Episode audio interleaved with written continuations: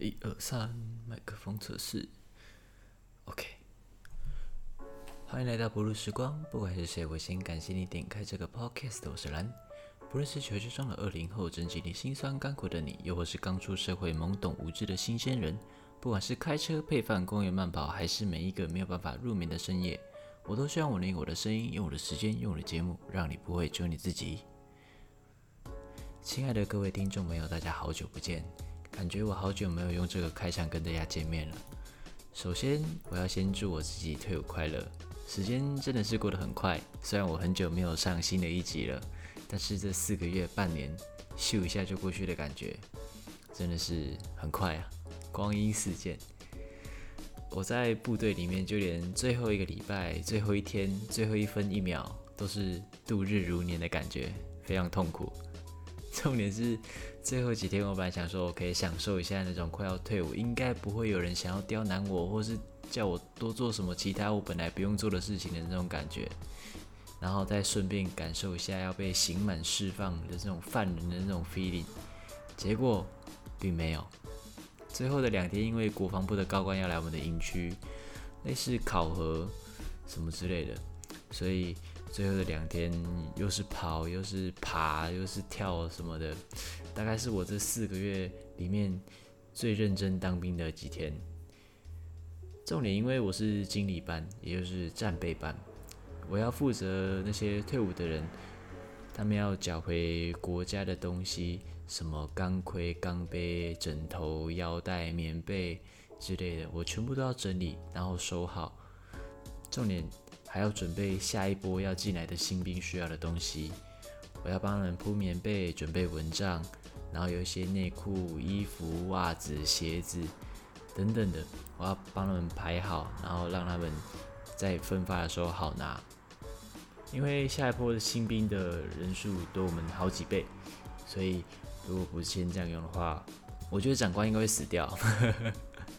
可能就是很忙，然后。就是很忙，我还要浪费力气跟时间去学一些我这辈子都用不到的知识，然后，然后没办法活用。我觉得我记起来也对我人生没有帮助的一切东西。只能说我最后的几天真的是过得很充实，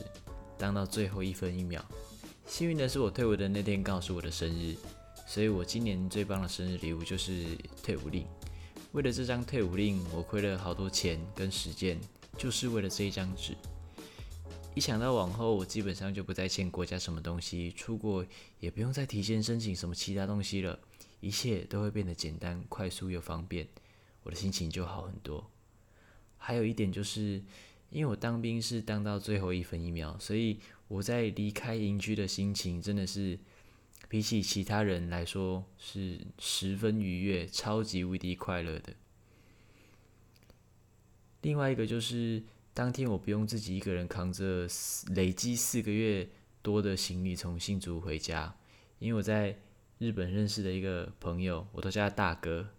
他特别从台北开两个小时多左右的车来新竹接我回去，真的是很开心。重点他还买蛋糕，然后找了一堆人帮我过一个生日。我们是在新店的一家姜母鸭里面。整个超级不协调，大家都在吃姜母鸭，然后喝酒，就我一个人在吃蛋糕、唱生日快乐歌，超级不协调，超级矛盾，但还是很开心。他在我很不顺、睡到快要爆炸、真是地狱倒霉鬼的一年，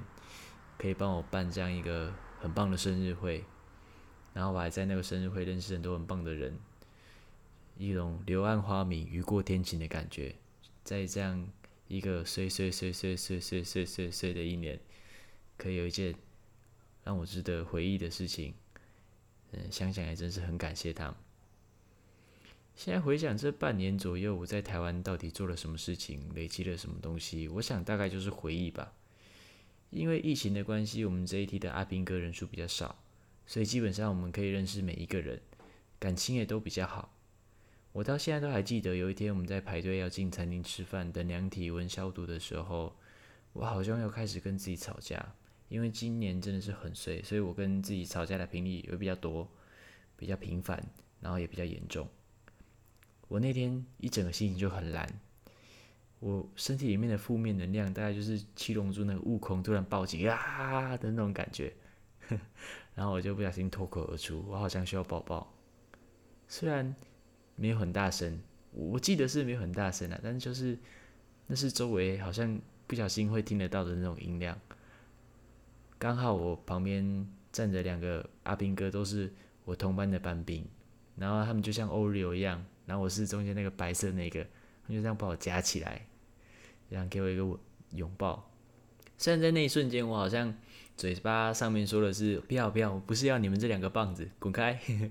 但我其实内心是觉得哇哦，世界真美好，那种 wonder wonderful 的那种感觉，我真的很幸运可以遇到他们。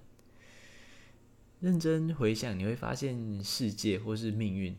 他对你做的任何安排，其实都是中性的。决定它好坏与否，取决于你是用什么样的姿势去面对它。在写这一集文案的时候，我就好像记得我在哪一个莎士比亚的剧本里面有写过，就是好像我读过，不是写过，是读过类似的话，然后我有写起来。然后我回去查之后，发现是《哈姆雷特》里面，他是这样说的。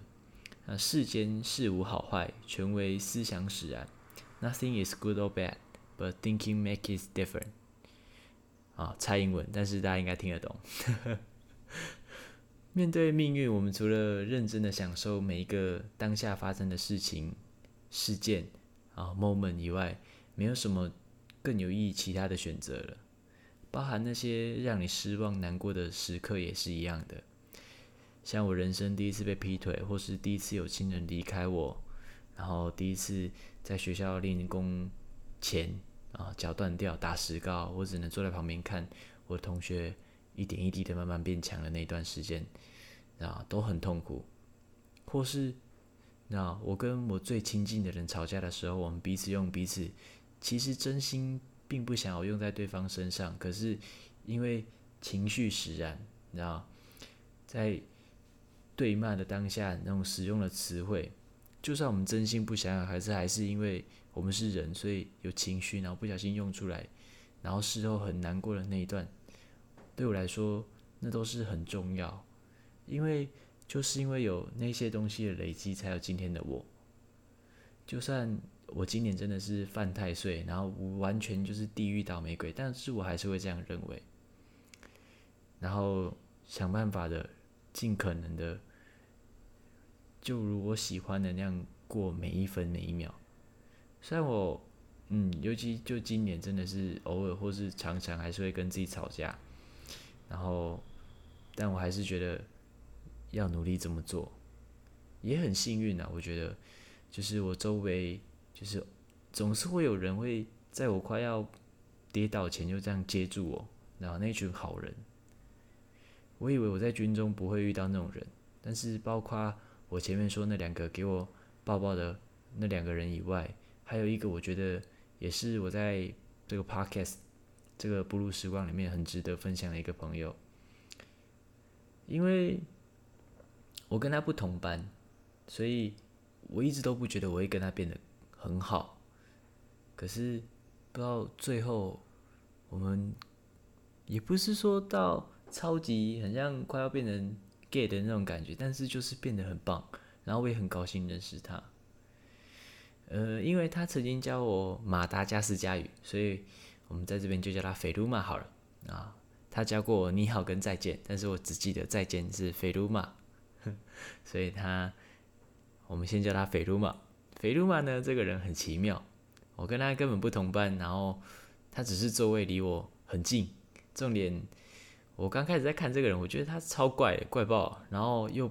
不是话很多，然后做事又太有自己的想法。但你在部队里面就不能太有自己的想法，所以我一开始我都不会觉得我跟这个人会变朋友，因为我觉得他一定会害我被骂，或是让我有当不完的兵。然后重点就是他当下好像是过了两个月左右，他就说他想签下去，还是第一个月左右，他就想他说他想要签下去。我那时候心想：天哪，肥路嘛，你确定吗？你疯了吧？你你你这样要过几年的团体生活，你受得住？你受得住旁边的人顶得住吗？的那种感觉。但就随着时间慢慢过去，然后我对肥鲁马的了解，还有我们相处时间越来越久，我发现这个人好像是我一定我必须要好好把握的，至少是我还在台湾的这段时间，我一定要去把握这个人。我们第一次有点进展，呃，不对，不能说有点进展，就是开始比较有点认识。是有一次我们在假日，然后我们连上了几个弟兄，约我们去仁爱路的酒吧上面喝酒的时候，我印象很深刻。因为那天只有我跟他是溜滑板去，然后我那时候就想，哦哟，不错哦，这个人很棒嘛。然后我那天一开始我就大概下了三杯 Takila，然后他就坐到我旁边，然后问我介不介意他的烟味。我跟他说不介意，所以我们就开始肩并肩，然后互相聊彼此的事情，不管是对世界、对对过去、对未来的那种价值观啊，或是。我们曾经发生过的种种，也就是从那一天开始，我们真正实质意义上面可以说是变成朋友。然后四个月退伍之后，给我的感觉就是，你很难找到一个比他还要温柔的男生，至少在我的人生里面。而且他是对谁都一样，就算对方可能曾经或是正在伤害他，都是如此。退伍之后，他还有约我出去喝咖啡，然后聊天，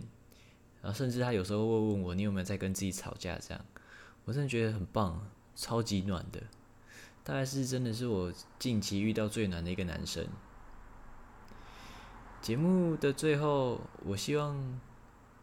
正在收听的听众朋友，不论是曾经或是现在，你有没有遇过任何一个像他这样的人，在你人生里面？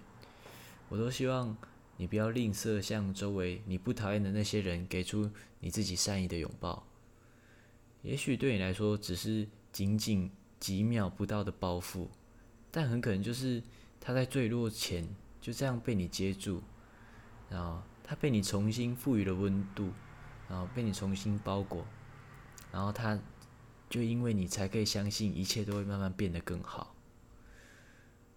所以。节目的最后，我真的希望我们都要对周围的人施出更多善意，不论是对我们来说有没有实质上的利益，或是什么其他的，我觉得是生而为人，我们必须要那个东西。在这半年里面啊，因为我当完兵之后，我就一直在想我要怎么办，可以丰富自己的时间，然后努力让自己再更有价值一点点。然后我发现其实就只要自己不要忘记前进，好像一切都会慢慢变好。我们就是努力的把现在活好就好，就是找任务给自己做，把自己的时间填满。难过的事情